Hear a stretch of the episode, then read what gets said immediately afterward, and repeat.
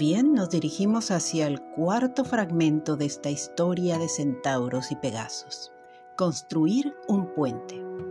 El centauro que había sido llamado por el maestro Quirón lo inquirió con vehemencia sobre las tareas que eran necesarias por parte de los Pegasos.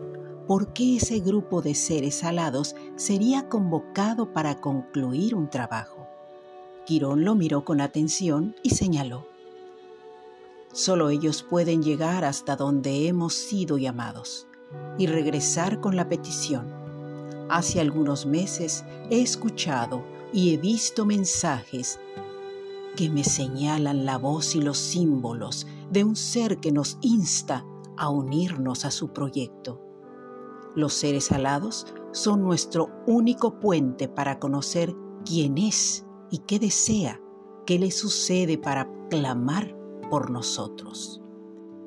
Así que toma la lira y entona el tema que surja de tu corazón para que ellos acudan yo lanzaré entonces mi flecha encendida en el fuego creador para indicarles el camino, desde el cual me ha llegado en la distancia ese ruego, ese anhelo, esa petición.